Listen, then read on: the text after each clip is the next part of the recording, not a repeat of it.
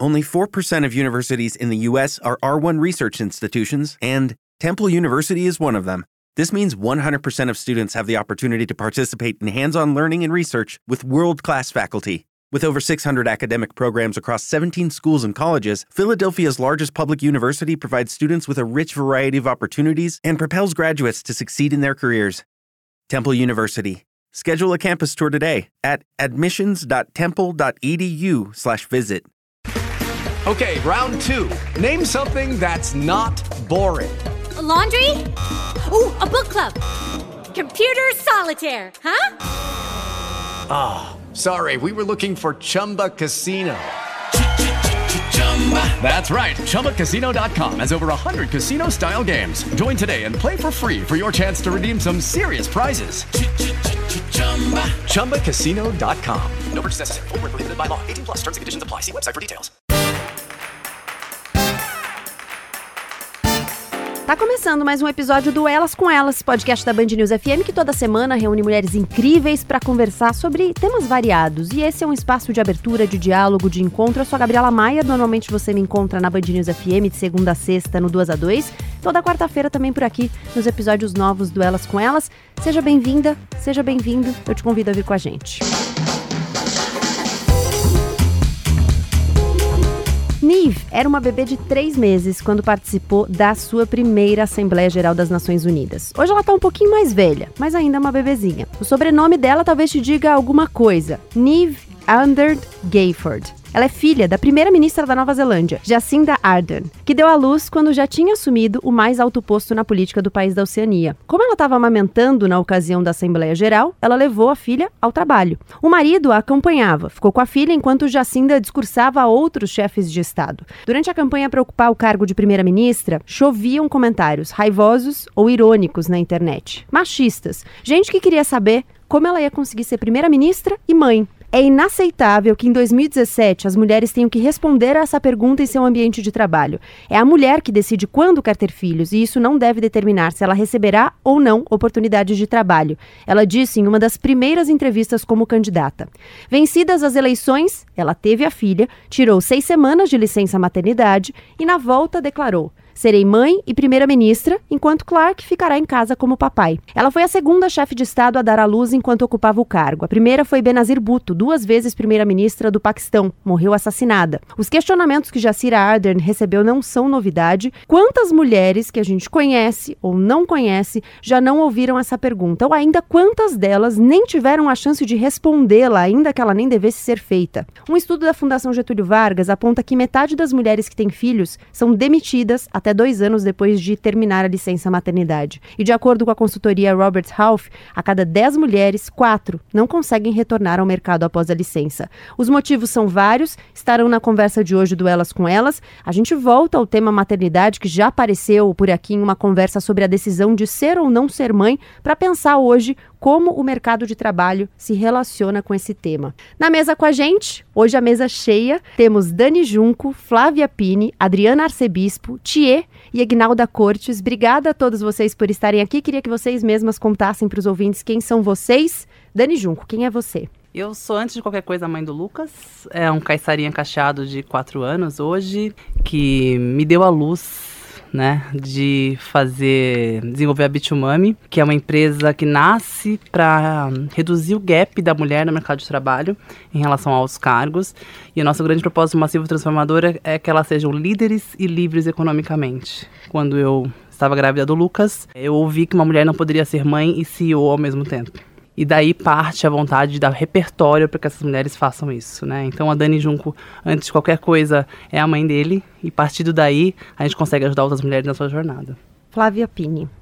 Bom, eu sou mãe da Estela, de três anos, e da Nina, que tem cinco meses, e tô voltando essa semana ao meu posto. Eu sou CEO de uma empresa de tecnologia chamada FX Retail Analytics. Essa empresa faz o monitoramento do comportamento do consumidor no varejo.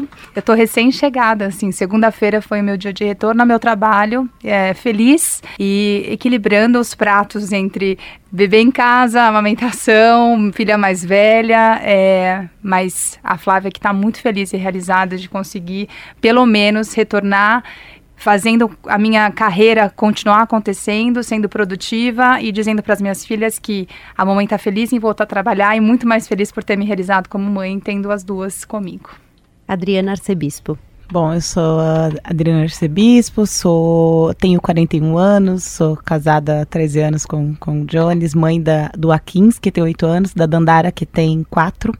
É, sou assistente social da Previdência, assistente social do INSS há 10 anos e educadora previdenciária e sou criadora de conteúdo digital, mantenho junto com a minha família um canal, Instagram, chamado Família Quilombo é, que trata da, de educação antirracista, de maternidade preta, de maternidade, de maternidade preta. A gente fala de, do dia a dia, né, com a intenção de trazer à luz né, a, a, a ideia de uma família que é para além daquela família normatizada, é a família doriana. Né? Então a gente mostra a nossa família e, e, e o afeto que a gente troca no dia a dia. É isso. Oi, gente, eu sou Thier, sou cantora, compositora, empresária, é, babá, motorista, cozinheira, todas que vêm junto. Eu sou mãe da Liz, que vai fazer 10 anos semana que vem, e da Mora, que completou 7. Inclusive, as duas estão na sala ao lado, que eu estou de férias sozinha com elas, elas vieram comigo. E é isso. Ignalda Cortes. Eu sou Ignalda Cortes, muito honrada de estar aqui com tantas mulheres inspiradoras e sem ser clichê, porque é inspirador ouvir uma mulher que está na primeira semana voltando para o trabalho e a gente sabe como é que isso acontece, falar que está super feliz e mostrar isso para as filhas, né? Sou casada com o Iaká, um, um escultor, tenho 46 anos, cursei, né? Tive um, um trabalho na área de call center, fui executiva por 22 anos e hoje eu tenho uma empresa, Cortes, que nasceu do útero, porque nasceu a partir da vontade de, do meu filho de ser youtuber e não encontrar resposta no mercado publicitário quanto ao trabalho dele. Então a empresa surgiu e foi a primeira agência de conexão de criadores negros com o mercado publicitário da América Latina. Sou mãe do PH, que hoje tem da época tinha 13 anos, agora está com 17 anos. De empresária dele, passei. Agora, hoje, ele é meu sócio em mais dois projetos, o garoto de 17, e Maria Morena, de 12 anos. Eu falo que ela é minha diretora de novos negócios, porque Maria me traz o que tem de mais, o que a gente não está de olho, sabe, no mercado digital. Maria me traz as novidades. Maria, Maria é disruptiva. E aí eu tenho esse privilégio de estar aprendendo a ser mãe em fases diferentes, porque a mãe que se apresentou há 17 anos atrás não é mais a mãe que vem sendo há 5 anos. Eu tenho a felicidade de ter os meus filhos muito dentro do que eu faço e projeto muito do que eu faço por eles para as pessoas que trabalham hoje comigo. Antes de a gente colocar algumas questões para discussão, eu queria que vocês contassem brevemente qual é a trajetória de vocês com a maternidade e a carreira, porque vocês vêm de lugares muito diferentes, têm experiências muito diferentes, então queria só que a gente trouxesse essas experiências. É, eu já empreendia, diferente da, da, das estatísticas, onde as mulheres acabam sendo demitidas depois da maternidade, eu me demiti da minha própria empresa, na verdade. Eu já empreendia quando eu engravidei, e quando eu engravidei, na verdade, foi a primeira vez que a palavra propósito apareceu. Eu trabalhava, no, eu tinha uma agência de marketing e lançamento de produtos para grandes multinacionais, trabalhava loucamente, e foi a primeira vez grávida que eu me fiz uma pergunta, tá, mas por que, que eu tô fazendo isso que eu tô fazendo? Eu nunca tinha feito essa pergunta. Na verdade, dinheiro era a resposta. Mas eu vi que depois que meu filho chegasse, a escolha de deixá-lo para ir, dinheiro não seria mais a resposta. Aí eu fiz uma eu senti uma pergunta na minha barriga, que é mãe, por que, que você trabalha, né? E eu levei essa pergunta nesses, nesses meses todos. Ainda me emociona fazer essa pergunta. E quando ele me fez essa pergunta, ele chegou, eu não sabia porque eu trabalhava. E dinheiro já não fazia mais absolutamente nenhum sentido. Eu fiz um TED Talk contando essa história, né? E eu falava, o que, que vai ser tão forte que eu vou deixá-lo para ir trabalhar? E aí eu voltei para as minhas sócias, 40 funcionários, e falei, não quero mais fazer o que eu faço, né? E eu lembro que as minhas sócias, ninguém era mãe na empresa inteira. E elas falaram, justa vela que a gente segue com você. Só me diz para onde é. Eu falei, não faço a mínima ideia. Mas não é mais algo que não deixa um legado para ele, que o mundo não fique melhor para ele. Foi quando eu coloquei no, no Facebook, né? Tá doendo demais em mim ser mãe e não saber para onde seguir. Tá doendo demais alguém? Vamos tomar um café, que eu tô enlouquecendo sozinha. E no dia que eu marquei o café vieram 80 mulheres. E nesse dia eu descobri que eu queria fazer pro resto da vida era ser trilha, né? Ser farol para que aquela agonia passasse, que não fazia nenhum sentido. Então eu venho de um marco profissional que sai de um lugar que eu gostava de fazer meu trabalho, mas que eu não eu faria, fazia para mim, para minha casa, para fazer para outras pessoas, né? E foi a maternidade que me deu esse grande clique, assim. Por isso que eu falo que o Lucas me resgatou. Eu até, falo, até brinco que eu era escrota em várias situações, assim, da vida, sabe? Eu falava, nossa, que escrota antes de ser mãe, algumas coisas, sabe? que fraca essa mulher que não quer trabalhar, sabe? Que, que, ai, vamos lá, a gente tem que fazer nossas coisas. Depois a maternidade falou, oh, tem várias mulheres de vários jeitos, de vários tipos. Onde você tava esse tempo todo, sabe? Então, eu sinto que a maternidade me resgatou. Eu sou uma pessoa muito melhor depois do Lucas, profissionalmente e como pessoa eu me casei, né? E meu marido tinha já um filho. E aí ele chegou na minha vida quando eu tinha é, a gente, ele tinha, na verdade, dois anos e, assim, você, ele não morava comigo, mas, assim, eu tive uma experiência de ter filho quando no final de semana a gente estava junto e, e aí foi quando eu comecei a observar a maternidade nas pessoas, porque como é que eu ia pegar uma criança que eu não tinha criado, que eu não, não sabia se eu saía, levava um copo, uma garrafinha de água ou se levava uma fralda, eu não tinha essa experiência, mas caiu uma criança para eu cuidar aos finais de semana. E aí eu comecei a observar né, na minha rede de amigas, assim, quem tinha filho, eu começava a copiar eh, as, as comandos que elas davam, às vezes assim, ó, ó, você tem que combinar as coisas antes com a criança, senão a criança faz uma birra. Então eu falava, olha, a gente vai tomar banho em 10 minutos, tá bom? Aí eu comecei a a, a, me apaixonar pelas, pelas teorias da maternidade de amigas minhas. E aí, depois de alguns anos, a gente resolveu ter filhos. Eu já trabalhava com uma carreira que eu também já estimava. Então, na época, eu era, tinha uma, uma ocupação de gerência e eu trabalhei no mercado financeiro. Depois, eu fui para a área de, de é, um grupo de investimento que investia em startups. E aí, quando eu resolvi ser mãe, eu, enfim, decidi, nós decidimos, engravidei, saí e na primeira gestação eu voltei com três meses de, de licença, porque eu precisava voltar, aquela coisa de meu trabalho precisa de mim, meu Deus do céu, e agora? Mas eu consegui amamentar, foi, foi bem bacana, mas assim, voltei acho que muito rápido. Mas eu depois eu fui descobrindo que poderiam existir alguns gaps, assim, de eu ficar muito tempo fora. E eu, eu, eu, passei uns bons, uns maus bocados, vamos dizer assim, por conta disso, por não saber equilibrar a, a minha. Não era a minha destinação, não era isso, mas eu queria ser produtiva, eu queria ser uma mulher interessante, eu queria ter conteúdo, eu queria ter sucesso na minha vida profissional. Mas como é que eu ia fazer isso se eu ficasse em casa, se eu tivesse que cuidar dessa criança e eu amava e me sentia culpada, enfim. Acho que todo mundo que é mãe passa às vezes por essas coisas bom, aí quando a Estela, é, eu, eu, eu, me vi um pouco mais organizada, eu, eu pus uma, uma palavra que é essa, exatamente essa, organização. Se eu não organizasse o meu tempo e as minhas prioridades, que o Cortella fala que prioridade não tem S, né? Prioridade, porque você sempre tem uma, depois são as, as outras coisas. E aí eu consegui me organizar e consegui falar, bom, a minha carreira tá ok, eu tenho que ter os meus horários e meu tempo. Eventualmente pode acontecer aqui uma desorganização, mas não pode ser frequente. E aí eu vou cuidar da Estela no tempo, eu tenho que separar um tempo para ela. Foi isso que eu consegui fazer. Quando eu resolvi ter a Nina, que agora tá com cinco meses, as coisas foram muito mais light, porque eu já, já tinha uma casa já formatada para receber uma nova criança, mas confesso que a volta foi mais difícil do que a da Estela. Quando eu descobri o que era realmente ter um, uma, um relacionamento ali familiar e, e, ver o quão importante era estar tá presente, eu não queria cometer os mesmos erros que eu cometi com a Estela, com a Nina. Então foi mais difícil voltar, é mais difícil. E assim, são coisas incompre incompreendidas. Meu marido é maravilhoso, eu não posso dizer um A dele, mas ele não me compreende por completo quando eu digo: olha, eu tô sofrendo um pouco. Ele, imagina, você tem que assumir, agora você é CEO. E assim, eu vim realmente para. A maternidade ainda me fez assumir cargos ainda mais desafiadores. desafiadores. Só que eu sinto que eu sou muito mais preparada porque eu sou mãe. Assim, eu consigo lidar com o jogo de cintura tão melhor, eu consigo compreender tão melhor as pessoas, eu consigo observar e ter esse olhar mais sensível para quando a pessoa, do né, do outro. Então a maternidade me fez ter uma lente diferente para as coisas do meu dia a dia e o meu trabalho hoje, se eu sou uma, uma melhor profissional, estou tendo boas oportunidades na minha vida profissional, certamente é porque a maternidade foi a minha melhor faculdade. É, e assim, eu não sou mãe, Eu não tenho a experiência da maternidade, mas eu acho que quem é mãe faz qualquer coisa, porque é tanta pressão em cima da mãe. Se você faz de um jeito é ruim, se você faz de outro jeito é ruim também. Sempre tem um questionamento, sempre tem.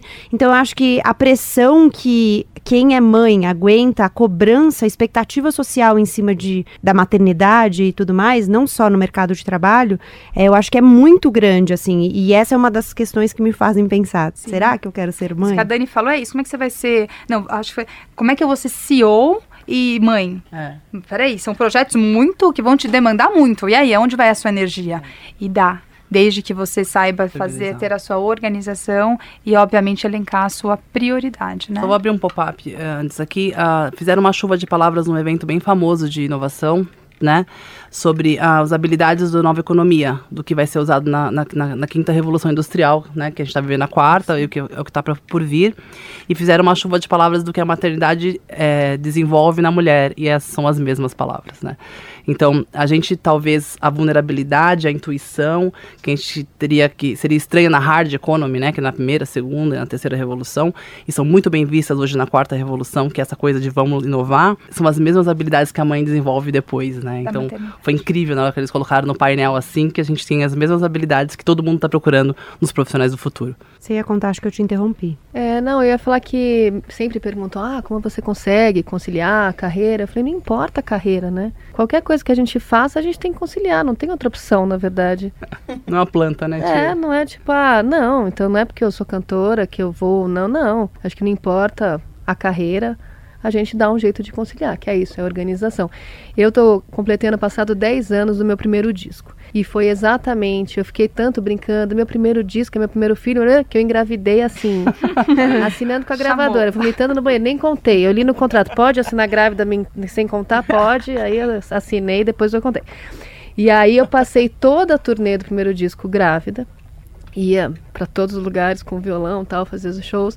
Então é isso, eu não tive licença maternidade, não tive porque o meu trabalho, claro, é diferente. E foi isso. A Liz foi em tudo junto comigo, assim. Depois de três anos veio a Amora, e a Amora já foi, não foi mais fácil, foi mais difícil, porque eu estava já mais cansada, a Liz tinha três anos, a gente estava duro de grana, e a Amora, assim, ficava indo para cima e para baixo também do mesmo jeito. Mas na gravidez da Amora eu estava tão cansada que eu vomitava antes de show, assim direto. Sai e falava, ah, quero ver o show que eu vou vomitar no show nas pessoas. Não rolou ainda bem.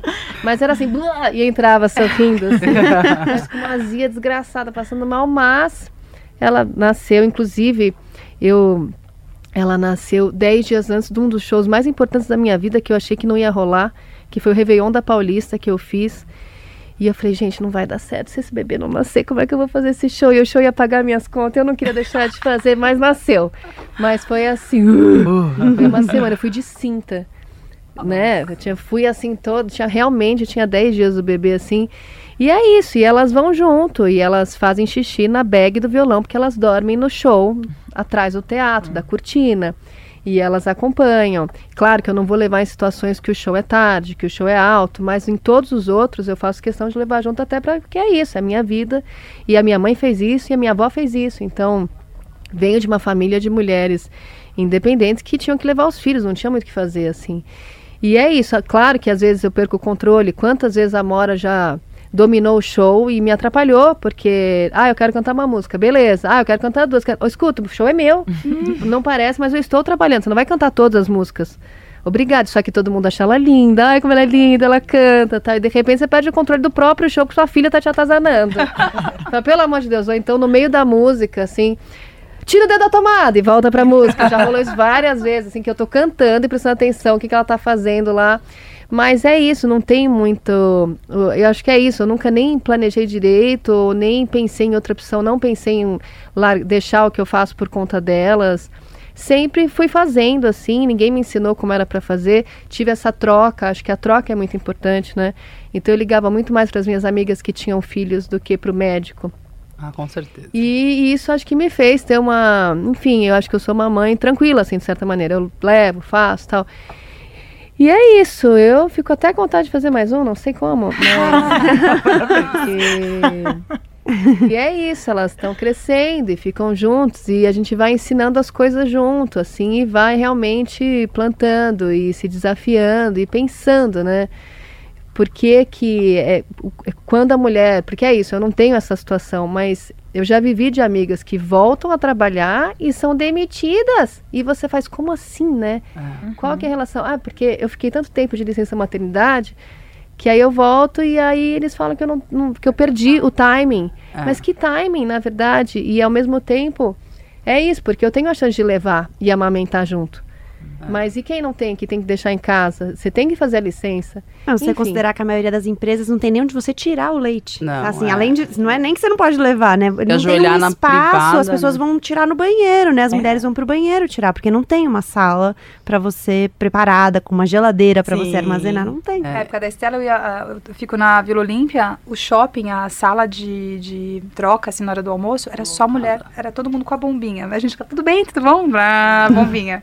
Era o- a reunião da bomba. Porque, porque esses grandes prédios, eles nem são With Lucky Land slots, you can get lucky just about anywhere. Dearly beloved, we are gathered here today to. Has anyone seen the bride and groom? Sorry, sorry, we're here. We were getting lucky in the limo and we lost track of time.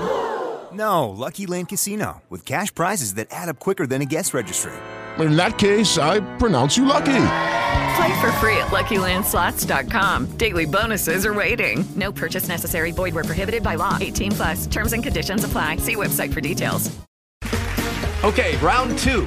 Name something that's not boring. A laundry?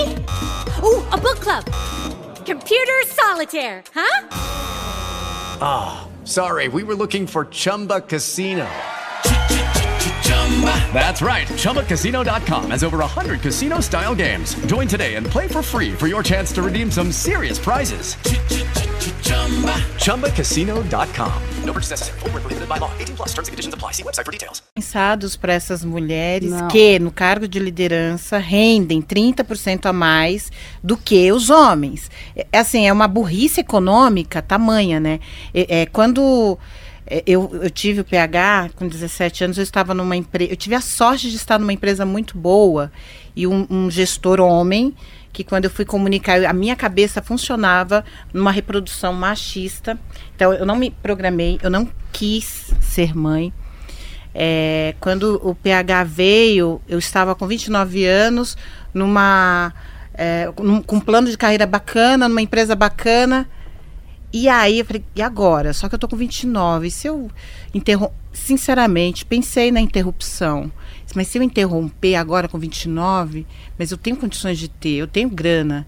Como que eu vou fazer? Conversei com o pai dele, ele queria ter o bebê. Falei assim, gente, eu acho que dá. Vou resolver isso aqui. Fui ler, fui estudar. Eu falei, dá. Dá para fiz as contas, dá para ter esse bebê, mesmo que o pai não queira continuar comigo, eu consigo ter esse bebê. Eu estava em Curitiba, o pai aqui em São Paulo, então assim foi um, mas a, a decisão de ter foi é, veio desse lugar de e agora minha carreira e aí fui conversar com o meu gestor.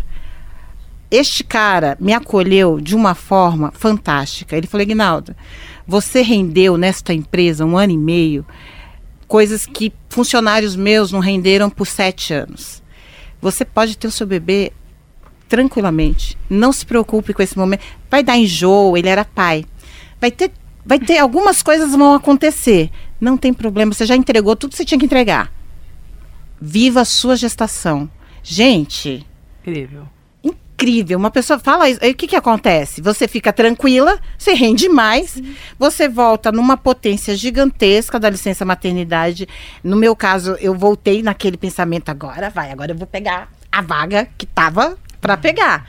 Porque até para me promover, ele chegou, estava com sete meses, ele falou, ó, Ignaldo, você não é daqui, de Curitiba, e as- a cabeça da mulher muda muito eu fico. Eu, eu vou aguardar o seu retorno. Eu não vou preencher. Essa, essa promoção não vai para ninguém. Enquanto você não me retornar. Não, não é para você responder agora, não é para você se desesperar. Viva o seu momento de licença maternidade e quando você voltar, se você quiser, a gente vai conversar sobre essa promoção. Então, foi tudo muito tranquilo. E a minha, a minha forma de pensar sobre mulheres também Muda, é, muda muito, porque quando. vo- é- é isso, né, gente? Eu, eu sou uma, uma, uma jovem adulta da década de 90, onde mulheres bem-sucedidas não tinham filhos, não casavam, não tiravam férias. É isso, você é uma máquina de produção. Reproduzir, né? reproduzir o padrão masculino para conseguir competir. Exatamente, para conseguir competir. Então, quando você, eu tive a sorte de estar numa empresa em que o pensamento era diferente, a cidade de Curitiba naquele, naquele momento estava preparada também. É, foi a primeira cidade a ter o plano Mãe Curitibana. Então, as enfermeiras iam nas nossas casas, mulheres de, com plano de saúde sem plano de saúde, era da prefeitura, para ensinar a, nesse momento, da, da para ensinar a, a, tirar o leite, para ensinar a, a, doar o seu leite. A prefeitura doava os vidros, então eu fui mãe de. Eu, eu fui uma, uma mulher leiteira né? Eu dei o meu leite para muitas crianças porque a cidade era preparada para isso e a, e, a, e a empresa em que eu trabalhava, ela preparou todos os, eram quatro prédios, tinham espaços para a mulher é, tirar o seu leite naquele período do que volta, porque eu voltei no quarto mês, do quarto PH, ele, ele amamentou até os 10 meses, assim. Era muito perto tudo, então podia também levar o bebê para amamentar lá. Eu tive flexibilidade de horário para ir para casa, almoçar, amamentar. Mas, gente, flexibilidade é duas horas de almoço. Eu morava 10 minutos. Eu tinha duas horas de almoço para ficar com meu bebê. Então, assim, foi tanta coisa bacana nesse período que é óbvio que isso é, repercute de forma muito positiva para a criança. Porque eu não tive traumas né, nesse período. Para a criança, para você e para a empresa. E para a empresa, todo, todo mundo. mundo, ganhou. É. Então, assim, foi. E era uma empresa que ela tinha essa forma de pensar. Eu lembro de uma gerente que se tornou diretora grávida de oito meses. Então, eles promoveram ela no oitavo mês de gestação. E quando ela entrou na empresa, ela não tinha nenhum filho. Ela, no quarto ano, ela estava no segundo, assim. Porque ela estava tão tranquila em, em, ser mãe naquela empresa. E a, e a coisa rolou. Mas isso é muito é, é muito difícil se ter no Brasil, né? Eu é. não acho, não é um é modelo exceção, reproduzido, é, é exceção. É a empresa que eu tra... eu vou falar porque eu acho que é um modelo que tem que ser reproduzido. O nome da empresa na época, porque agora já mudou de nome, era Brasil Telecom. Era uma empresa que tinha comprado a Telepar, aquele momento da privatização das teles. Então, essa empresa comprou e ela veio com líderes de diversas empresas. Esse cara veio da Shell, por exemplo, e ele já veio com esse modelo e apresentou para o RH que ele gostaria que as mulheres, que era a grande maioria dentro daquela empresa, 75% do quadro era feminino e é, 80% das lideranças eram mulheres. Ele, que era gerente, ele gostaria de reproduzir modelos em que as mulheres se sentissem tranquilas para serem mulheres né? E, e, ser mulher pode perpassar pelo lugar, pode perpassar ou não pelo lugar da maternidade. Uhum. Eu acho que esse momento histórico de trabalho foi importante porque hoje se fala sobre a, a escolha de não ter. Naquele momento, a imposição era não ter. Uhum. Quem quisesse ser é, CEO não poderia ter filhos. Casadas já eram. Já existia uma reticências ali. A pergunta na entrevista é: mas você pensa em ter filhos? Que vem também de outro preconceito, né? Como se só uma mulher casada pudesse ter um filho. É, também, exatamente. Então, assim, e aí, quem que, ninguém respondia. Ai, eu sou louca para ser mãe. Ninguém respondia isso. Todo Mas mundo. Eu acho que essa realidade não mudou muito. Acho que Ainda hoje é... é. eu acho que, sei lá, da minha o que eu vejo quando a gente conversa com as pessoas, eu tenho muitas amigas que não são mães ainda, não pensam em ter, e aí começam a me perguntar: "Você acha que eu devo congelar óvulos? Porque eu não estou preparando, quero agora, mas eu quero de várias amigas minhas, porque eu tenho 33, tenho duas, e aí tem algumas que têm a minha idade 34, 35 que não tem. E elas, você acha que eu devo congelar? Eu falo: "Bom, congela, você vai ter um custo, mas assim, no mínimo você vai ter, né? Você acha que se você está pensando nisso, é porque isso faz parte de um plano que você pode, pode ter. É, mas se você vai conversar muito hoje, assim, a maioria das pessoas que eu, que eu convivo, assim, do mundo corporativo da minha realidade, é, as pessoas querem fazer acontecer ainda assim, assim na carreira, depois vão ver o que vai acontecer, tanto do ponto é que de essa vista interrupção ela vem nos números também, né? Sim. Tem uma pesquisa de uma socióloga americana, até peguei aqui, ela fez uma pesquisa com profissionais que tinham um título de MBA nos Estados Unidos Uhum. e 36% dessas mulheres que, que foram mães, elas tiveram uma interrupção na, pro- na, na, na progressão, né? No avanço da carreira depois Sim. da E maternidade. tem um downgrade de salário e, obviamente, você retarda um pouco, talvez, como você foi uma abençoada de ter conseguido esperar. A promoção te esperou. É. Mas é, pensa que a maioria não é assim. A pessoa sai, quando ela volta, ela é demitida, que é o que a pesquisa diz. E é- isso é a realidade. E quando você quer ser mãe, você tem que assumir que você vai retardar muitos dos planos profissionais que você tem. Não dá. E, É, os e números você- não mudaram ainda, Não né? mudaram. De acordo com o Fórum Econômico Mundial, a gente, os países latinos ficam em 79º lugar, o Brasil está, em relação ao grau de, de lideranças femininas e masculinas no mesmo, no mesmo lugar, né? A gente tem todos os países latinos abaixo deste número. O único país latino que consegue estar em posições acima do décimo lugar é a Nicarágua. Então, pra gente entender também que a gente tem todo um histórico latino, sim, em relação a, a- a olhar a mulher como o mesmo, o mesmo fator de dinheiro e receber a mesma coisa. E de acordo com a McKinsey, vai demorar 120 anos para as mulheres ganharem o mesmo salário que os homens, né? Eu tô um pouco mais otimista, eu, eu, eu tô trabalhando nisso, então eu vejo... Tá trabalhando ma- com 100. é, trabalhando com, com 100. E, mas o que acontece hoje é que a gente vê movimentos também muito poderosos, assim, de empresas que, que podem movimentar. Eu acredito num país, num país não, né? Num, num mundo quase capitalista, né, que a gente vive, é, dinheiro e poder é que muda o jogo, e essa é uma verdade, né? Fato. Então, o que a gente tenta trabalhar é que as empresas que têm dinheiro e poder e conseguem movimentar o mundo para um outro lugar, é elas que têm que se movimentar. O nosso trabalho é de formiguinha. Estar aqui é um trabalho maravilhoso, mas ainda é de formiguinha para mudar de 120 anos para muito menos. A gente precisa de dinheiro e poder para conseguir movimentar. Acho até para fechar a fala, levando em consideração o que você falou, o que é triste, porque os primeiros mil dias de uma criança, que é desde que é chamada época de ouro, é, que vai da mater- quando você engravida até dois anos. Os primeiros mil dias, ela, ela tem o maior número de formação de cérebro e de sinapses do que ela vai ter a vida inteira.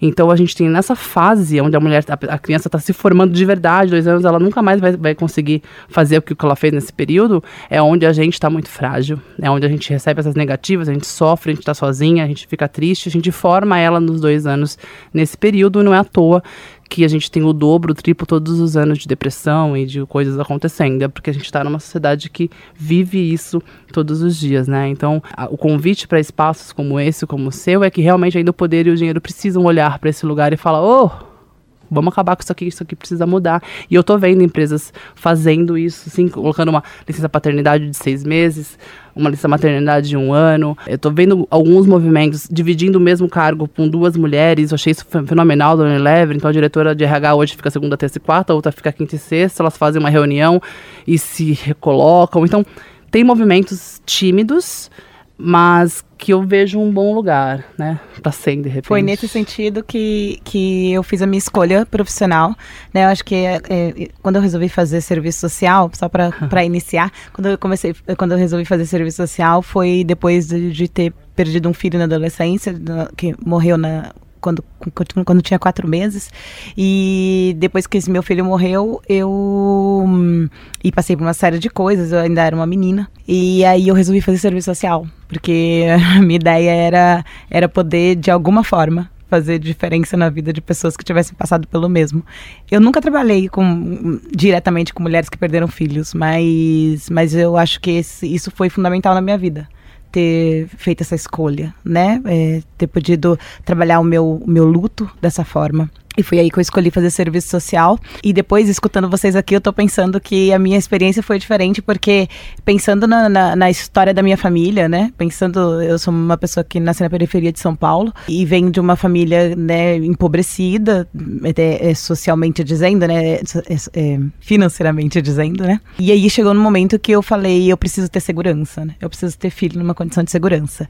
E condição de segurança foi prestar concurso público. Então a gente, a gente, eu prestei concurso público bem cedo, fui professora de educação infantil na prefeitura de São Paulo e depois prestei concurso como assistente social. E trabalhei em prefeituras e agora trabalho no INSS há 10 anos. Eu preciso dessa condição de segurança. Eu preciso imaginar que, né, pensando que eu sou a primeira, faço, faço parte da primeira geração da minha família que faz faculdade, a primeira geração da minha família que, que, que tem, de fato, né, a geração que tem um trabalho fixo e que tem segurança, que tem sua casa própria, né, e a gente está falando de uma questão social, de, de, de, né, de algo que que faz parte da história do nosso país. Agora eu posso dizer isso, eu posso fazer o financiamento da minha casa e ficar tranquila porque eu tenho como pagar o financiamento porque enfim, a gente também não vem de, de, uma família que a gente herda casas.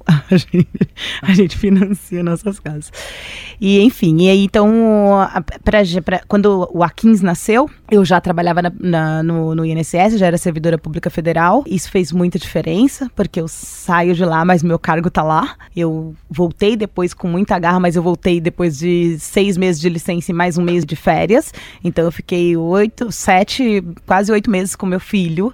É, cuidando dele, podendo me cuidar, podendo ficar saudável e voltar, e voltar para aquele lugar que era hum, o espaço que eu ia continuar fazendo o meu trabalho com toda a garra. Eu sempre estudei muito, né? Na Previdência a gente tem que estudar muito todo dia para entender essas mudanças loucas que acontecem. E aí eu estava lá e, e, e desenvolvendo com toda a garra. Quando a, a Dandara nasceu, alguns anos depois, quatro anos depois, o meu marido estava desempregado. Eu acho que é importante dizer, né, que fica muitas vezes nós mulheres ficamos sobrecarregadas, para isso para quem tem uma, uma relação, né?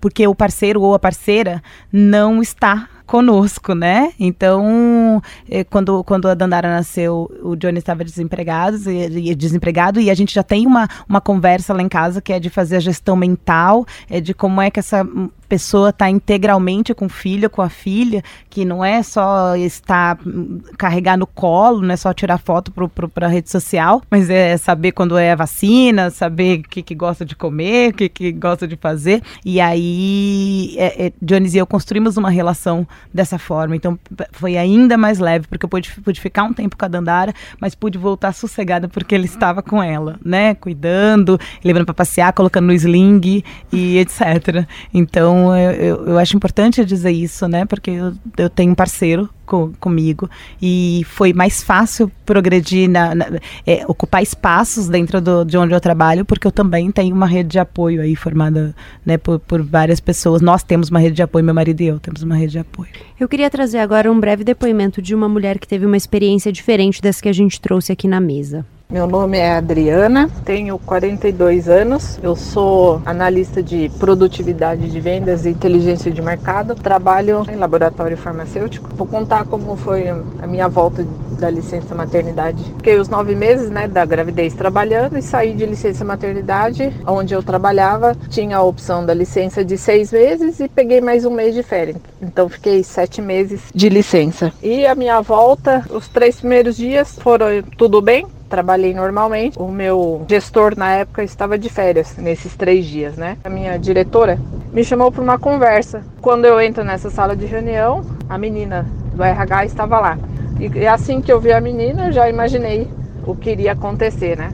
Fui pega de surpresa, lógico, trabalho há 18 anos, ou trabalhei 18 anos nessa empresa. Sempre cumpri meu horário, meu trabalho. O que foi me falado é que a empresa estava passando por algumas estruturações e por isso estava ocorrendo essa minha demissão e eles resolveram é, me retirar da, da, empresa, né? Na hora, lógico, a gente não, não fica nervosa naquele momento, mas passado alguns segundos, alguns minutos, a gente começou, eu, na verdade, fiquei nervosa, porque trabalho há 18 anos na empresa, saí de licença maternidade e na volta, quando você acha que você mais vai precisar que a empresa te apoie, aconteceu a demissão. Isso foi no mês de janeiro. Eu fiquei quatro meses desempregada e fazendo algumas entrevistas, né? Nas minhas entrevistas, o que eu senti não era nem tanto o fato de eu ter um filho. Logicamente que algumas empresas não querem, né, que você volte tendo um filho já, mas o que eu senti mais foi a idade. Foi o que mais pegou. Eu consegui me recolocar depois de quatro meses, então eu voltei a trabalhar em maio foi indicação de um diretor da onde eu trabalhava, ao qual eu agradeço ele. Não conheço outras pessoas que foram demitidas na volta de licença maternidade. pessoas amigas minhas. Conheço de amigos de amigos meus que contaram que aconteceu. Um porque demitiram mesmo, outro porque a empresa não aceita que, que a mulher engravide, porque acha que vai dar problema na volta porque vai faltar demais, o que é inadmissível isso, né? E a minha conciliação de trabalho com a maternidade está sendo ótima.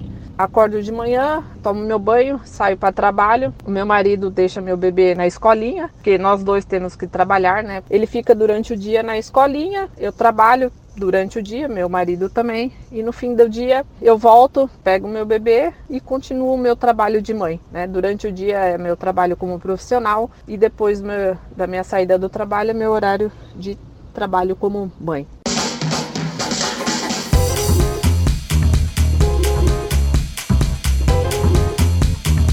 Eu acho curioso que essa palavra reestruturação ela aparece com muita frequência né, nas empresas, mas nunca há uma reestruturação para. Vamos repensar aqui para criar uma sala para as mulheres amamentarem. Vamos fazer uma reestruturação para ter um espaço mais digno, né? A reestruturação é sempre nesse sentido. Eu acho difícil comparar em algumas situações, mas acho inevitável a gente fazer uma comparação com os nossos pares homens nessa situação, até porque vou usar uma fala da Manuela Dávila, ela escreveu um livro, né, em que ela fala sobre a experiência dela de maternidade e ela fala que ah, muita gente questionava, ah, mas você leva sua filha filha na campanha, você leva sua filha nos eventos políticos, você leva sua filha não sei onde. E ela falou: ah, todo mundo fica perguntando para as mulheres que levam as filhas para o ambiente de trabalho, mas ninguém pergunta para os homens por que, que eles não, não levam. os filhos para os ambientes de trabalho. Então, acho inevitável a gente fazer uma comparação nesse sentido e queria saber de vocês qual a experiência que vocês têm de observação dos pares de vocês, homens. Ah, é difícil comparar e porque é isso, não adianta. Bem, quando o bebê quando é bebê ainda, né, realmente não tem comparação assim, porque o bebê precisa mais da mãe mesmo, assim, mesmo que o pai. It is Ryan here and I have a question for you. What do you do when you win? Like are you a fist pumper? a woohooer, a hand clapper, a high fiver. I kind of like the high five, but if you want to hone in on those winning moves, check out Chumba Casino. At ChumbaCasino.com, choose from hundreds of social casino style games for your chance to redeem serious cash prizes. There are new game releases weekly, plus free daily bonuses. So don't wait. Start having the most fun ever at ChumbaCasino.com. No purchase necessary. VGW. Void were prohibited by law. See terms and conditions. 18 plus. Seja incrível, presente. Não pode amamentar, né? Não tem que fazer. Só já tem uma coisa ali que. Então já nunca vai ser igual. Eu não sei. É isso. O, o, pai das meninas, o Lê, foi um pai, é um pai maravilhoso, me ajudava muito. Inclusive, assim que a Liz nasceu, ali chorava demais. Assim. Chorava tanto que tinha um ponto de taco lá embaixo que eles achavam que ela tinha algum problema. Eu falava, tem, tem, sei lá, fome, sono, eu não sei, é um bebê, não conheço, chora mesmo. Ela berrava, assim, acordava o prédio inteiro. Eu tive a ajuda da minha mãe, eu comprei um sling pra minha mãe, minha mãe passava lá, enfiava lá no sling, saía com ela chorando, a gente se dividia, mas a gente conheceu um pediatra que, que que falou que o banho era a hora do pai, que era a hora do contato físico com o bebê. Isso foi o maior presente que esse pediatra me deu. Que, enfim, banho ficou para sempre, assim. Inclusive, ele ensinou a dar banho no chuveiro tal. Então, era um momento que eu tinha para descansar.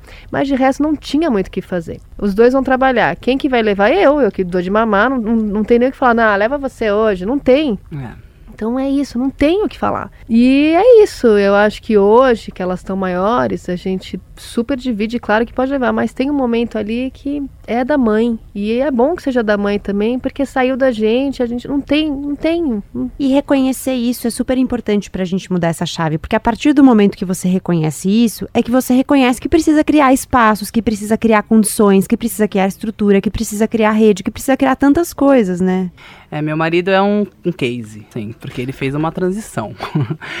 ele já tinha uma, uma filha, né? E onde a mulher não trabalhava, né? A esposa dele não trabalhava, então ele teve todo uma, um cuidado. É, ela, ela ficou em casa, família tradicional brasileira, e ele foi trabalhar. Teve um filme, História de um Casamento, não sei quem assistiu, né?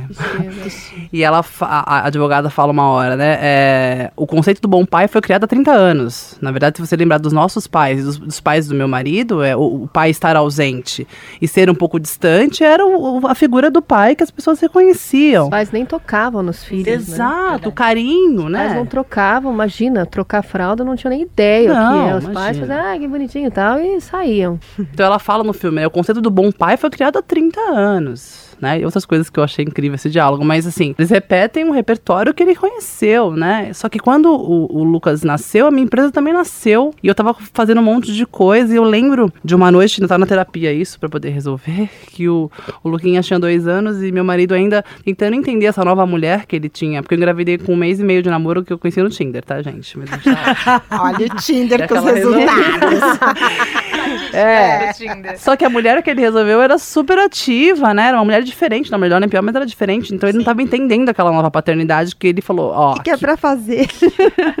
aqui vai ser diferente, né? Não só por conta disso, porque eu preciso, porque a gente também, financeiramente, ele também não era o provedor que era o que acontecia na casa do pai. Ali a gente dividia, né? Então isso também é um, é um lugar de, de, de muita conversa, assim, né? Porque ele também não, não. né? Porque o pai, eu vi o pai dele falar, eu que tô pagando o dinheiro de casa, você não pode reclamar que tá o dia inteiro com a criança. Eu já vi esses diálogos de, pai, de vários pais, de falarem, o que você quer? Tô pagando as contas, você quer que eu faça mais o que que isso, né? Então, Tá, tem uma listinha aqui, se você quiser. Exato. Foi também uma construção, né? E aí, resumindo, como a empresa nasceu junto com o Lucas, eu lembro dele ter falado essa frase pra mim: Você tá deixando seu filho pequeno pra ser famosa. Não vou esquecer esse dia, assim, né? É, porque a empresa estourou muito tempo e a gente fez TV muito tempo, assim, né? E aí aquilo tava doendo nele, na verdade, né? E aí a primeira formatura das meninas da, da Bitmami, né? Da empresa, enfim, ele foi no palco e me pediu perdão. Pediu perdão pra elas. Ficou emocionado ainda. Ele falou: Eu, como homem, eu não sei onde eu tava todo esse tempo, porque eu briguei muito com a Dani dela não fazer essa empresa, eu estava atrapalhando o Lucas Neném, eu magoei ela e hoje ver vocês se formando aqui, sabe? Eu, eu- eu ia tirar o palco de 20 mulheres, então me perdoem, mas foi o que eu aprendi, né? E eu não vou esquecer disso de falar. Que bom que ele alcançou esse lugar. né? Ele faz Bom. terapia? Tivemos que fazer, né? É, e ainda é muito difícil, tá? Ainda é um processo. Mas assim, eu lembro que ele falou. Mas eu lembro de guardar essa frase e fui mais empática também. Ele falou: foi o que eu aprendi. E, e eu preciso reaprender. E eu quero saber por onde. E a- os, homens que estão liderando empresas também não sabem. Às vezes eles chamam a gente pra, pra consultoria e eles falam: Como é que eu falo com elas? Eu não sei mais. É. Não é uma pergunta louca? Como é que eu falo com elas? Eu não sei mais falar com elas, porque elas já não aceitam mais tudo que era falado antes. Então eu entro na sala meio Pisando em ovos. pisando em ovos, né? E que Então, bom. E que bom. Que bom, né? No Na caso, verdade. nos ovários, né? Mas outra coisa que eu acho também é que a gente, quando a gente engravida, a gente já tem o contato com o bebê, né? Fato. E o pai é só na hora que nasce. Até então, ele não tem noção do que está acontecendo. Então, realmente, a gente já tem nove meses a mais ali. De experiência, De né? convivência De- com o Mas- negócio que tá ali dentro. Então, pro pai é tipo, nasceu. Aí também É. é. um susto, porque ele não tá sentindo nada fisicamente, né? Ele tá sentindo a emoção que nasceu, mas fisicamente o hormônio não mudou nada. É. Não mudou nada, ele tá de boa ali e de repente nasce. Então, também não deve ser, deve ser difícil ser pai também. Eu tenho percebido dúvida, que existe uma, um movimento muito interessante de homens discutindo paternidade, né? Homens Exato. discutindo o seu lugar na sociedade. E, é, isso tem sido bem interessante. E o Johnny, meu marido, faz terapia. Ele faz terapia. A gente já, principalmente na gravidez da Dandara, a gente já teve mais condições de engravidar juntos, assim, porque a gente queria muito. E aí, ele vivendo essa barriga, no carinho com a barriga, assistindo na hora de escolher o parto, porque eu queria muito um parto normal, nós escolhemos juntos, a gente assistiu, aí ficava aquele vídeo, vamos lá, vídeo de parto, assistia, né? E conversando com ele sobre, olha, na hora do, do, do parto, provavelmente eu vou sofrer muito e eu vou pedir cesariana, vamos combinar um, um, um código. então tem uma série de coisas que a gente foi fazendo juntos que isso fez diferença. Hoje em dia nós temos o canal, né, o Família Quilombo, o, o- a, no- a nossa marca, e a gente faz junto, né, é uma, é- a gente faz em família, então eu, a Kinza, Dandara, o Jones e eu. A gente grava junto, a gente pensa em roteiro juntos, a gente é, faz as entregas juntos. E aí é interessante porque é um, é um trabalho, que agora nós, fora os trabalho fora, trabalho fora, né, ele é metroviário, a gente trabalha também junto, e aí a gente fica o tempo todo dizendo como é que a gente faz para organizar o nosso trabalho fora de casa, o nosso trabalho dentro de casa, né? O nosso canal e ao mesmo tempo a nossa vida individual. Porque eu também acho que faz muita diferença nós sermos pessoa nesse processo, né? Mas o novo É. pai também não é fácil para as empresas, viu? As empresas também não estão entendendo esse novo homem. Sim, eu eles imagino, Têm direito a tirar a sim. licença paternidade, eles não tiram. Aí fizeram uma pesquisa, falar, a, né, a Diageo colocou paternidade de seis meses, o Google já tinha. Sim, Aí Facebook perguntaram, por que, que vocês não tiram? Ele falou, você tá doido? Não aguento. Que eu vou tirar, não, eu medo. Sim. Eu vou tirar esse Sim. negócio de licença paternidade. Aí quando eu voltar, eu vou ser demitido. Ele Ah, também está com medo de entender sim. que novo homem é esse, né? E eu acho isso... é, Eu acho que todo mundo, é um processo pra todo mundo. Pra Até todo porque, mundo. inclusive para as mulheres, é uma virada de chave importante. Porque a gente também veio de uma construção de modelo em que a gente olhava lá para, sei lá, para os nossos pais ou para os nossos avós. Muitos de nós, né? Claro que não todo mundo, mas muitas de nós olhavam para um modelo em que o pai, de fato, era o provedor. E é difícil você virar a chave de não reprodução disso, né? Eu dizia pro Jones que na hora de amamentar, por exemplo, eu tinha o peito. E isso era só o que eu tinha mais do que ele. Colo, Mas tem o colo, pegar lá na cama, Banho, né? o banho, ficar junto, cuidado, abastecer garrafinha de água. Gente, isso é fundamental, né? Abastecer. Dandara mamou até os dois anos. E aí, assim, é, abastecer a garrafinha de água, esse cuidado, é todo, todo, é, é, é muito possível que o homem faça, né? Então, eu acho que, que, que é importante, isso vai interferir, inclusive, na qualidade do nosso retorno para o trabalho, né? Na qualidade, eu fico tranquila no meu trabalho, porque eu sei que, que tem um outro ser humano que está aí dividindo igualmente comigo essa tarefa, né? Da... O meu marido, assim, cuidar. meu esposo trabalha muito também, ele também é executivo, então assim, pra ele ele consegue respeitar, ele consegue entender, mas às vezes existe uma, vem cá, vamos nos conectar, você precisa entender que, porque assim, ah, mas a gente tem uma rede de apoio, enfim, ok, eu entendo, mas a gente precisa entender que quem cuida dos nossos filhos somos nós. Que o tempo que eles precisam é o nosso tempo. O exemplo que eles precisam é o nosso exemplo. Então, não é porque a pessoa que trabalha com a gente, que tá lá, que pode estar lá, que está lá para isso, né? Então, tem uma pessoa que é maravilhosa, que me ajuda na- na- na- no cuidado com as minhas filhas, mas assim, não é de- dela, ela tem o carinho enquanto eu não estou. Mas e a referência? Aí, né, o que, o que que a tua filha vai olhar para você e vai dizer, pai, eh, de você eu admiro isso, isso, aquilo, eu vou ser isso, né? Eu vou reproduzir isso de você na minha vida. Então, é, existe. Por quê? Porque é um cara que é super empreendedor, que o negócio dele é muito simples, entendeu? A mãe é o seguinte, é isso aqui, tá, você se organiza, você faz isso, blá, blá, blá. E aí, então, eu falo, calma, Bem não é uma empresa, ele é né? muito cartesiano. Mas, em paralelo, ele consegue ser sensível. Então, assim, se ele me vê em situações de, ó, tá difícil aqui, assim, às vezes eu não preciso nem dizer, ele já, por exemplo, eu tô com uma bebê de cinco meses, né? E a mais velha demanda muito mais dele agora, óbvio, porque ela me vê como, que nem a Nina tá no meu colo, aí se ela fica, mamãe, colo, colo, colo, colo, colo, colo, colo, colo. Filha, mas eu nunca, nem, não, sabe, não era, ela tá demandando atenção. Então ele fala, filha, bora assistir aqui, um, olha, eu vou colocar um filme. Gente, você tá, a Bela Adormecida, vamos. Então assim, ele, ele tá sabendo resgatar e aproximando, e ele sabe que a Estela vai, agora, ele vai precisar investir mais tempo nela. Mas, eu vou dizer que é um exercício diário, e que a nossa sabedoria de saber como cobrar isso, sem parecer mandatório, mas sim olha, né? Tá, uma gentileza, porque assim, de novo, parece que você tem que. Eu tô falando isso, eu- de novo, eu amo meu marido, meu marido é ótimo, mas eu tenho que ter estratégia, Não, até com é. ele. Então, assim, eu preciso ter estratégia, inclusive. Então, eu digo que gerir vida profissional, maternal, profissional, seja como for, você tem que ter estratégias de todo. E a maternidade te dá isso, porque você precisa de muita, de muita ajuda. Você precisa de ajuda. E aí, como é que você vai pedir ajuda? É difícil pedir É ajuda. difícil né? pedir ajuda, porque você, primeiro, será que. Eu- demanda pedir ajuda, né? demanda, você às vezes se sente culpado de estar pedindo ajuda para outra É. pessoa, porque a pessoa vai ter que fazer uma coisa que você deveria fazer. Aí o seu marido tá lá, você Ou que fica você com... acha que deveria É. fazer. Exato. Ou você Tem fica culpa com medo de pedir ajuda porque vai parecer que você tá folgando, ou você tem que pedir ajuda, mas você tem que ir devagar, porque ah, se outra pessoa achar que você tá mandando, a pessoa não vai querer te ajudar, vai achar que você.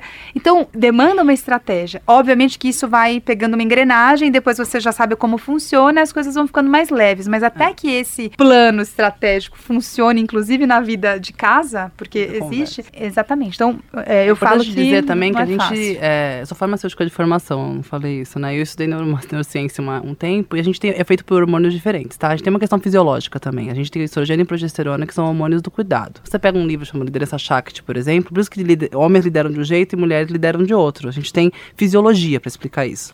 Ah, e os, os homens têm a testosterona, né? Eles vão liderar a casa, os filhos e o trabalho diferente das mulheres. Isso não é bom, isso não é ruim, isso é Diferente. com- diferente complementar. Nesse É livro, importante respeitar, inclusive. Inclusive né? respeitar. Ele não, dá vai combinar do nosso jeito. a roupa, o- né? é. Ele não, vai botar o leite, né? Ele tem um jeito testosterônico de fazer as coisas. Vamos, vamos resolver aqui o, o desafio e vamos sair. Então também a gente deixar, a gente entender que eles são diferentes. É. E no trabalho também. o que esse livro ele faz a jornada do, do herói e a jornada da heroína. Isso é muito interessante. Na jornada do herói, o homem busca pelo poder. Qualquer homem. Ah, mas qualquer homem qualquer homem como fisiologia. Depois ele vai estudando, vendo a sociedade usando os recursos, outros recursos, que às vezes não é só o poder. A mulher, por fisiologia, ela busca o amor, porque ela precisa cuidar, como progesterona e o estrogênio. E o medo do homem é quando ele perde o poder, né? O medo da mulher é quando ela perde a liberdade. E é muito louco isso, porque o que mais nos retiram várias vezes é a liberdade. E isso fisiologicamente é uma dor pro corpo. Então, por exemplo, quando uma pergunta para a mulher assim, você quer ser mãe? A ela, ela responde não. Pro corpo é uma resposta fisiológica de uma mentira. Isso significa pro corpo o quê? Que ou ela matou o filho que ela nem quis ter ainda, ou ela realmente não quer. Isso tem comprovação científica que isso confunde o corpo do que está acontecendo, assim. Então é muito interessante às vezes a gente ler sobre essas coisas até para ajudar as pessoas que estão trabalhando, liderando junto com a gente, porque a gente vai liderar diferente. E a gente nos sofre do coração e morre porque a gente mente muito na hora que a gente vai para uma, uma, reunião e a mulher ela não é conflituosa, tá? Ela vai sempre procurar um, um meio do caminho. Quando ela conflita, quando ela precisa ser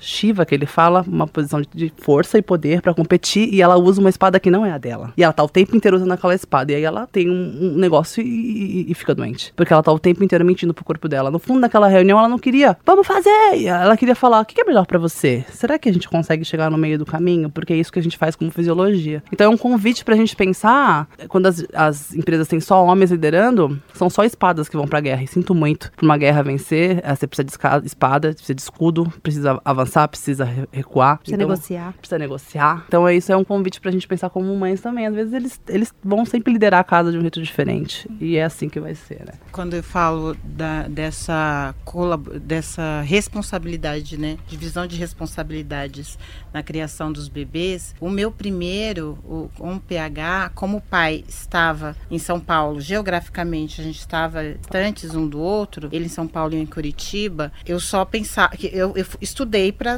né, já que eu não tinha pensado em ser mãe, então, bom, agora eu vou estudar e vou ser uma boa mãe. Dividir isso com uma pessoa, porque eu vim para São Paulo para ter o bebê, eu não estava preparada para a participação do pai.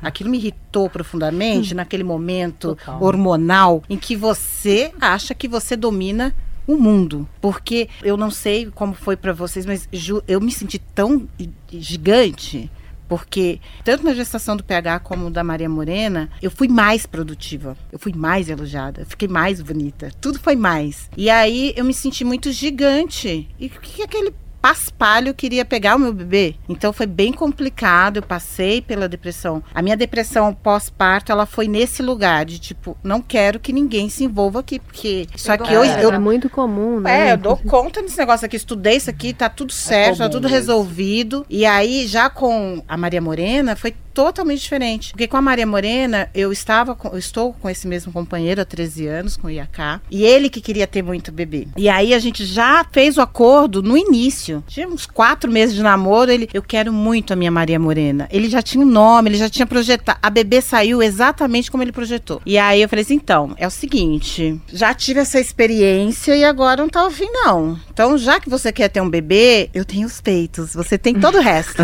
e de fato, gente, sabe assim, uma. O que eu fiz com o PH já foi totalmente diferente com a Maria Morena. Sabe que ter. Cuida. Ele assumiu. Fi, ele assumiu totalmente. Eu não levantava para pegar bebê para amamentar. Mas acho que era um desejo dele. É, ele, ele queria muito, né? mas ele queria muito aquela bebê. Então, assim, papai, sabe aquela aquela fase um ano e oito meses, dois aninhos, papai, quero TT. Eu nunca levantei à noite para ver Maria Morena. Quem levantava à noite e até hoje levanta é ele. Então, e isso foi tranquilo para mim, sabe, entender que eu poderia ser uma mãe presente, que o pai também poderia ser presente e que estava tudo bem, por exemplo, ele levar, porque os pais, né, tanto do PH como da Maria Morena, eles ficaram responsáveis pela pediatria. Eles que levavam desde o começo. Aí como que, óbvio que o PH quando estava pequenininho em Curitiba não dava, mas aí quando ele a partir dos dois anos, eu fiquei lá até os sete anos, não até os cinco, seis anos dele, quando ele vinha para São Paulo a gente já sabe quando já deixa certinho, calha de para o pai poder levar ele. Então ele tinha uma pediatra em Curitiba e a pediatra em São Paulo e tinham alguns combinados, o tipo, eu não corto, ah, cortar cabelo também é só com o pai. Uhum. Coisas que eram só deles. Para que eles pudessem, à distância, construir uma relação. Gente, é, eu tenho. Eu sou separada do pai do Pedro Henrique, a gente teve uma relação de 10 anos, a gente é separado há 16 anos. Pedro Henrique tem 17. Eles têm uma relação construída. Eu tive que todas essas minúcias, férias, eu deixava realmente ele passar as férias todas com o pai, pra, porque era muito tempo comigo e a gente estava numa distância em que o PH via o pai dele uma vez por mês. Então nas férias era só com, eu tive que fazer esse exercício do PH e da Maria Morena eu já tive, né, porque estava junto, a gente estava viveu, está vivendo junto. Então foi mais fácil essas essas divisões. Agora entra a fase hormonal, Maria Morena adolescente, em que o pai não tem sentido algum para ela. Isso está uhum. sendo sofrimento para ele, porque ele sempre fez a pergunta: filha, quem você ama mais? E ela respondia. Ela olhava para mim e falei: filha, fica tranquila, seja sincera. Você, papai. Uhum. Hoje ele ele nem pergunta. Ela só fala assim: ah, papai, não dá. Eu sou uma mulher feminista, ela com 12 anos. Sou uma, sou uma mulher feminista. Não dá para aguentar você nessa reprodução de machismo. e aí, ela tá, é óbvio que nesse momento, e é hormonal mesmo, porque assim, a gente se identifica. E hormonal por quê? Porque eu estou na perimenopausa, senhoras e senhores. 46 anos, é um outro momento da minha vida, em que hormonalmente nós duas temos as mesmas taxas. Então, eu consigo entender aquelas oscilações de comportamento, eu consigo entender sofrimento profundo em algumas coisas mínimas, porque a gente eu, eu a gente tá igual. E aí é óbvio que ela vem se aninhar agora, aos 12 anos, está mais perto de mim. E isso tem sido duro, cruel com esse pai que faz parte de alguns grupos de masculinidade, para ele poder. Hoje ele chorou, gente, por isso. Hoje ele chorou. Ele, não, tá muito difícil esse momento da Maria Morena, eu não estou me sentindo útil. Eu falei assim: calma, vai passar. Ele falou assim: mas você, eu tô chorando porque eu vi lá, a gente conversou no grupo de masculinidade que a gente tem que chorar. Eu tô sentindo, tá doendo. Eu falei assim, então pode chorar. Eu abracei, acolhi aquela dor de um pai que está se sentindo rejeitado. Eu falei assim, leva isso pro grupo porque de repente as faixas de idade são diferentes e pais que são mais velhos nem, nem lembram que se passaram. It is Ryan here and I have a question for you. What do you do when you win? Like, are you a fist pumper? A woohooer, a hand clapper, a high fiver. I kind of like the high five, but if you want to hone in on those winning moves, check out Chumba Casino. At ChumbaCasino.com, choose from hundreds of social casino style games for your chance to redeem serious cash prizes. There are new game releases weekly, plus free daily bonuses. So don't wait. Start having the most fun ever at ChumbaCasino.com. No purchase necessary. BGW. Void were prohibited by law. See terms and conditions. 18 plus. Por isso não passaram, porque não construíram essa relação. Então ele está passando por essa dor. E é interessante interessante, porque é um novo pai, gente. Ele só tá passando por essa dor porque ele teve toda a construção dessa paternidade responsável, participativa.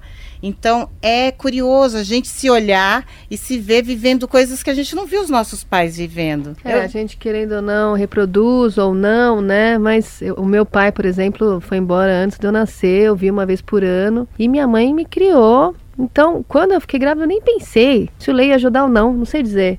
Pra mim era até difícil pedir coisas, porque o óbvio é que eu conseguisse sozinha. Então eu tinha dificuldade de pedir. Aí eu percebi em algum momento que eu tava exausta, tipo, pelo amor de Deus, me ajuda. Ele ajudava muito, mas eu não tenho essa dificuldade de pedir, assim. Não sei se é orgulho. Parte da experiência também. Né? É, mas realmente eu tinha dificuldade sozinha. de pedir, assim. Então, Hum, simplesmente fui fazendo e foi tendo e ele foi me ajudando, mas eu percebi em algum momento que realmente faltava essa tipo, eu preciso que você faça isso. E, é às vezes você não é muito clara, a pessoa não verbalizar. entende, é né? Isso, é isso, não adianta você achar que a pessoa vai intuir não vai. que você não tá precisando daquilo, mas tá tão clara a minha cara aqui, tipo, não, mas você precisa falar claramente. Era isso porque não foi construído socialmente, né? É, é, tem uma, uma, um texto, umas, umas tirinhas, não sei se vocês viram, falando disso, né, da gestão mental e do quanto quanto a mulher se fica cansada porque precisa pedir, porque precisa ensinar. Porque não sei quem estava falando aí, né? Ah, é porque eles não conseguem. Aí vem na minha cabeça, eles que lutem. Veio bem. Ah, veio meme, eles glúten. Não, porque eu fiquei pensando.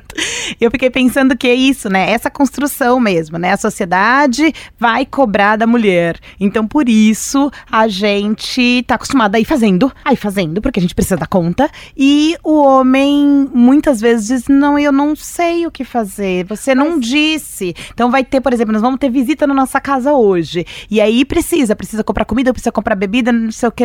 Aí o homem diz: Mas você não disse o que precisa. dizer, Precisa, não precisa dizer. As pessoas vêm aqui, precisa comer, precisa beber. Paciência dela. Paciência dela. É, a, a- a criança precisa comer, sabe? Assim, Gente, ah, mas a gente tem não muito. A gente, se a gente espera e não verbaliza pro outro nossa expectativa, a gente se frustra, porque o pensamento é diferente, a interpretação do outro é completamente. Não É. adianta eu fazer, você fazer uma cara feia como eu, por exemplo, tava né, nessa fase de eh, ficar cansada, ter que acordar diversas vezes na madrugada, às vezes eu tava esgotada, aí ele, né, sentia coisas do tipo, mas eu vou trabalhar no outro dia, né? Você, mas eu também vou trabalhar, eu também Então, tenho neném em casa. é. Então, assim, verbalize. Isso é uma coisa que eu tenho aprendido pra eu não me frustrar naquilo que eu espero. Então, se eu tô esperando algo de alguém, fale: olha, eu preciso que você vá comprar isso. Tudo bem? Então, assim, demande de uma forma, obviamente, educada, que é isso que eu digo que é estratégico. Você tem que ser delicada e, e ter aquela coisa, aquele somebody love pra não parecer man- mandona. Mas, de alguma forma, você precisa verbalizar o que você precisa. É que eu acho que dá pra chegar num meio termo, que é, óbvio, é, não tem como as pessoas adivinharem mesmo, a gente precisa falar as coisas. Mas, assim, isso que você não tá adivinhando, você não tá adivinhando porque realmente não dá pra adivinhar ou porque até agora você não estava prestando atenção? É, também tem isso. Sabe? Tipo, você tá Nossa, que explicar isso participando. já dá preguiça. Não, eu, eu, sei. Eu sou essa pessoa, Tia. Que dá Eu dando esse questionamento assim, para as Sim, pessoas sim. levarem, não pra Sim, gente, pra gente fazer explicação, né? Mas pra cada um pensar, tipo assim, ó, ser- será que eu não tô adivinhando porque realmente não dá pra adivinhar ou porque até agora eu não tava prestando atenção no que tá acontecendo e é uma coisa óbvia, Sim. Não é. Tem que Não levar a boia. Ele nada. Não, a piscina é funda. Não, ele vai morrer se ele É. levar a boia. Isso, mas Sabe por essas que, que a coisas gente tem que assim, per- Por que, tipo- que a gente tem que dizer isso? Por que, que Não, a gente ah, vai que tem lá que levar a boia? Ele nada, não. A piscina é funda, ele vai morrer. Então logo tem. A gente, assim, não sei se é uma, Paciência, super é uma impressão paciente. minha só, mas assim, eu, eu, eu gosto desse lugar, é, de ser essa pessoa que muitas vezes, assim, de ser essa mãe poderosa que às vezes, tudo bem, é cansativo explicar e tal, Entendi mas você entende esse lugar, assim, de tipo, meu, se não fosse eu aqui, essa, eu não sei, a gente, eu acho que a gente dá conta, As mas a gente também né, gosta mesmo. de dar conta. Eu, eu assim, não, é, É um lugar de poder, querendo ou não. É. Você Sim, abrir é mão da- verdade. de Eu- criar, é verdade. de estar perto, é você abrir mão de poder. Sim, sim. É. Então eu acho que é, esse, esse poder familiar que a mulher tem sobre a casa dela, que é muito grande, e isso é lá, assim, porque não adianta o homem, mesmo que ele tiver. É que as, as gerações foram mudando, obviamente, né? Antigamente a mulher ela era oprimida e tal, mas a mulher sempre teve que ter muita inteligência, porque a casa sempre dependeu muito da mulher, porque a mulher ficava em casa com os filhos, é a mulher que supria tudo. Então, assim, esse papel, eu acho que ele não pode ser, e aí eu tô sendo até um pouco polêmica, porque eu acho que ele não pode ser visto negativando a mulher como se ela sendo uma coisa assim, ah, mas coitada, mas ela tá. Não, porque a mulher, ela tem esse potencial explicado fisiologicamente de que ela, com amor, ela nasceu também um pouco com esse dom maior do que as outras espécies. Então, ela só potencializou isso e canalizou isso. Assim, eu tô cuidando do meu bem maior, então eu me sinto poderosa por ser essa, essa grande mulher que consegue cuidar do casamento, dos filhos, do marido. Eu me sinto, eu não me sinto subestimada ou assim, ai, putz, se não falar comigo.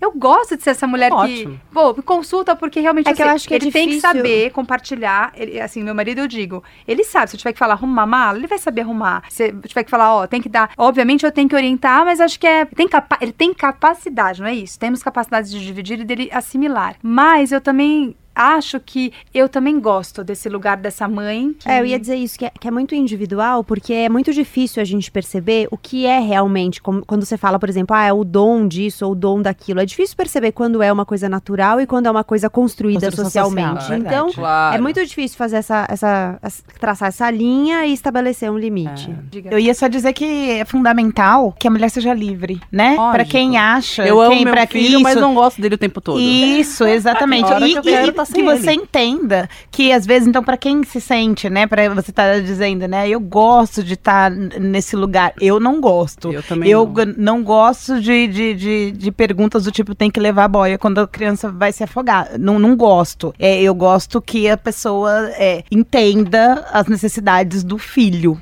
Né? Eu acho importante dividir isso. E aí chegou um dado momento na, na, na relação que eu estava extremamente cansada e adoecida por tentar dar conta de tudo. Não estava legal, eu estava adoecendo. E eu percebo muitas mulheres adoecidas, muito, muitas mulheres nesse movimento. Então, é, eu acho que a gente precisa ser livre, inclusive para gostar dessa, dessa relação e se sentir poderosa nesse lugar. E eu gosto de me sentir poderosa, mas não nesse lugar. Então, lá em casa, nós fizemos essa estratégia de gestão mental. É muito engraçado, porque a gente lá em casa dividiu ministérios. Então, a gente fala que lá em casa é uma coisa que precisa funcionar, como se fosse um país, precisa funcionar, e nós temos ministérios. E aí, cada um tem o seu ministério, a gente dividiu mesmo, a gente sentou e escreveu em, na, em caderno. E aí, ele, por exemplo, é responsável por umas, umas- algumas coisas, como compra. Hoje ele tava, nossa, preciso fazer compra do mês. né, É, precisa fazer compra do mês. É, é, é. aí eu anoto os itens que eu acho que tem que comprar e a compra do mês é dele. Do mesmo jeito, a questão de, sei lá, as crianças estão perdendo a roupa, sou eu que faço. E a gente negocia. Ele falou assim: ai, tô cansado porque tá acontecendo tal coisa. Falei, você quer rediscutir os ministérios? A gente pode rediscutir. E aí, como ministério, cada um que faça a sua gestão. Sim, sim. Não, e, e tá tudo bem. É, é, e tá, tá- tá funcionando super bem. Quando a gente precisa reconversar, olha, você deixou a desejar. Esse é o seu ministério. Às vezes a minha mãe foi lá em casa outro dia e falou: Nossa, Adriana, não tem café. Eu falei: Fala com o Jones. Bom.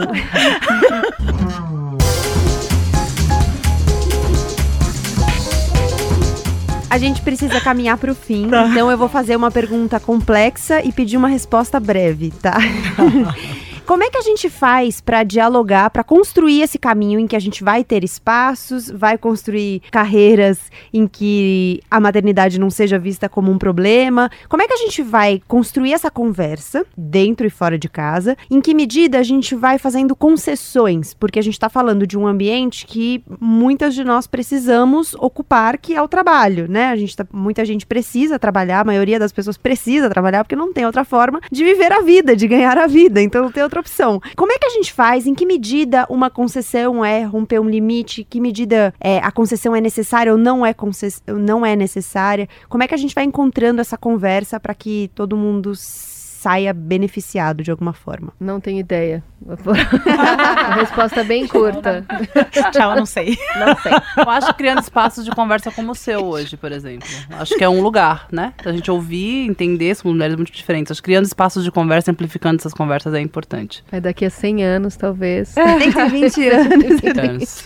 É, ou mobilizando a nossa própria comunidade, assim, acho que verbalizando aquilo que a gente acredita, o que nos deixa confortáveis, ou aquilo que a gente espera, pelo menos das pessoas que estão ali, porque eu acho que isso vai meio que ecoando para outras, sabe? Se não é aqui na minha geração, mas pelo menos essa minha geração, como a sua, que você disse tantas coisas a respeito da sua família, que mudou tantos paradigmas que você tinha para trás, para frente com certeza vai ser diferente. Por quê? Porque você vai ecoar essas novas concessões, ou seja, esse novo formato que você tem. Então, acho que uma das formas que a gente tem que sempre dizer é: eu preciso ser compreendida nas minhas, nas minhas eh, necessidades, naquilo que eu preciso mudar, o que eu preciso, eu espero do outro. Isso eu acho que é uma tanto na empresa, quanto no casamento, quanto na rede de apoio, quando você precisa de ajuda. Então, verbalizar, eu acho que é uma forma de, de realizar né, essas, essas concessões. Essa conversa ela tem que existir mais em locais aonde, assim, chega a comunicação, né, todas as redes que, que se propõem a trazer esse assunto à tona são importantes, mas a gente, quem é que,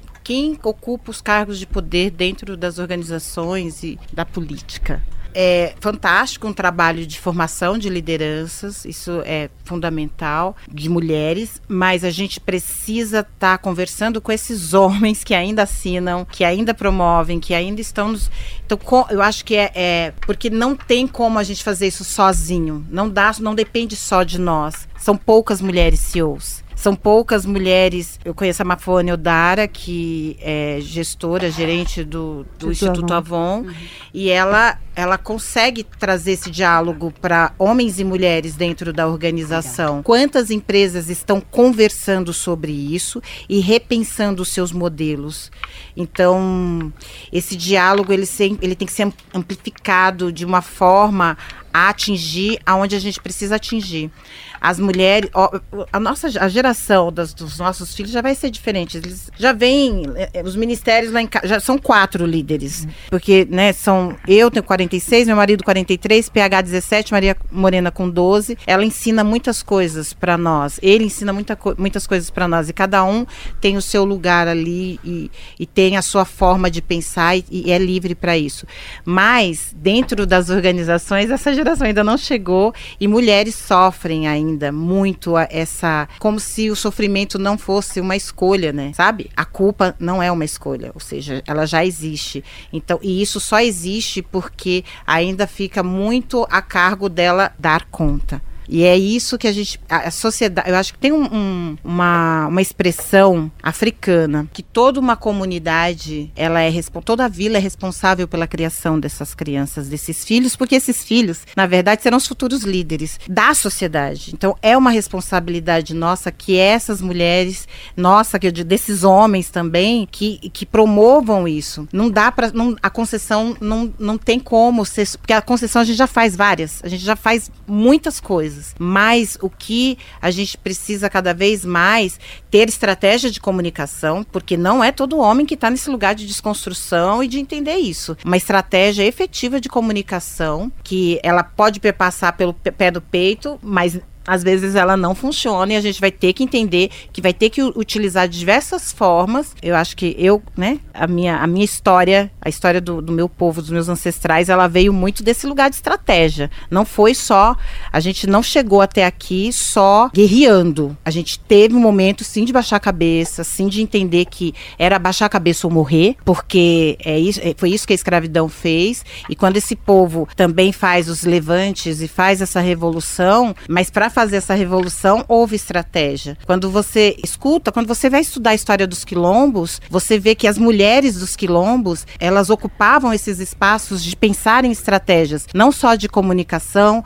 como de produção, como de batalha. É pensar esse modelo que pode perpassar modelos culturais diferentes. A gente ainda reproduz modelos culturais dentro de um quadrado, de uma ocidentalidade. Será que não exist existem outros modelos de sociedade que podem ser reproduzidos e com sucesso nas organizações e na vida? Então, acho que é isso. A gente precisa repensar outras formas de vivência social. E isso vai mudar tudo, vai mudar, vai, vai mover a sociedade de forma diferente. Eu pensei em três caminhos. Vou tentar ser breve. Acho que o primeiro caminho a gente tem traçado com a nossa criação de conteúdo, né? Então esse, esse, esse caminho é conversar com seus pares é gerar conhecimento, é conversar com outras mulheres, né? É, é, trocar, é entender como outras mulheres estão no mercado de trabalho, como as mulheres estão lidando com as suas carreiras, com as suas, com as suas famílias. Eu acho que essa troca é muito potente e aí as redes sociais elas vão abrindo essa possibilidade, né, de você conhecer diversas narrativas. Então esse é o primeiro caminho, assim, conheçam as narrativas, né? Se, eh, conversem com outras mulheres. A segunda, eh, que eu diria, é o autoconhecimento. É saber do que você é capaz de abrir mão, porque muitas vezes a gente abre mão de coisas por conta da nossa família, e às vezes a gente abre mão do, de estar com a família por conta da nossa carreira, por exemplo. É importante a gente conhecer até que ponto a gente consegue ir, até que ponto a gente consegue dobrar sem quebrar, né? Inclusive para nós sermos mulheres saudáveis, para não crescermos e jogarmos na cara dos nossos filhos e filhas que nós não progredimos ou não vencemos porque tivemos que cuidar deles e delas. Então é importante a gente é, saber aí em que lugar, né? Qual, qual é o nosso lugar de conforto, até que ponto a gente pode abrir mão. E por último, não menos importante, autocuidado, né? Eu acho que a gente está num esse, esse processo mesmo quando a gente fala de carreira, quando a gente fala de família, a gente vê muitas mulheres adoecendo. Então é importante a gente se cuidar, ter um espaço. E aí, autocuidado, eu sempre falo da terapia, mas existem outros espaços também, né, de autocuidado. Então, se conheçam, façam terapia, conversem umas com as outras e divulguem, falem daquilo que vocês estão sentindo, porque às vezes você fala para uma pessoa e isso pode alcançar muitas outras pessoas, né? Isso é muito potente. Então, então é isso, se cuidem, não adoeçam, fiquem vivas. Bora virar a página, essa hora em que a gente indica livros por aqui.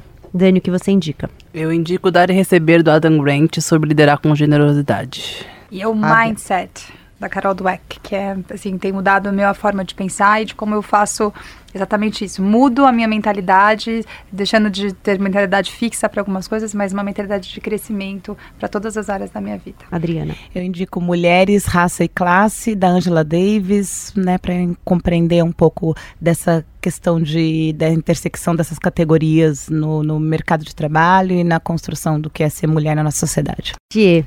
Eu vou indicar o que eu acabei de ler agora, que é um romance do Carl Sagan, chama O Contato. Adorei.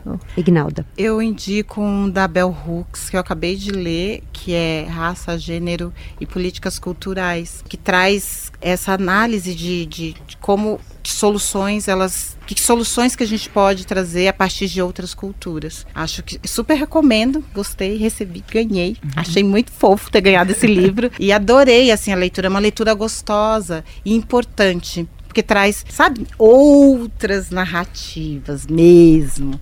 Então acho que vale a pena. Bom, eu vou indicar Mutações, é o livro, um dos livros de memórias da atriz e diretora norueguesa Liv Ullmann. Falei sobre ele no outro podcast que eu tenho, fora da Band News FM, o Põe na Estante. Quem escolheu foi a Roberta Martinelli, que participou dessa conversa comigo. E é um livro em que ela fala bastante sobre a experiência dela de ser atriz, precisar viajar e ter uma filha pequena e as cobranças que ela recebia e que ela se fazia e tudo mais. Fala bastante também do casamento dela e da experiência de trabalhar nos filmes do Ingmar Bergman. Ela foi a atriz que mais trabalhou em filmes do Bergman. Ela foi casada com ele, então ela traz as duas experiências. Então é um livro de memórias e é muito curioso ver justamente as mutações, né? Como ela começa o livro uma mulher e termina outra mulher.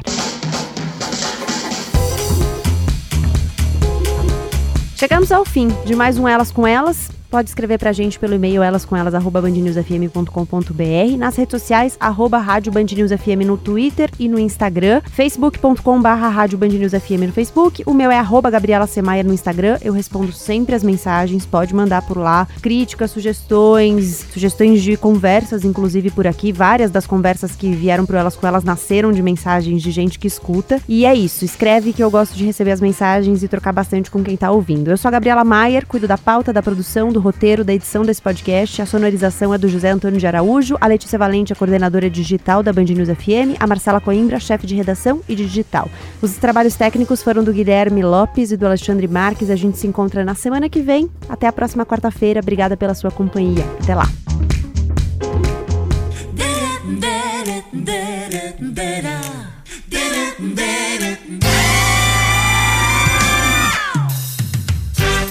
Elas com Elas. Na Band News FM.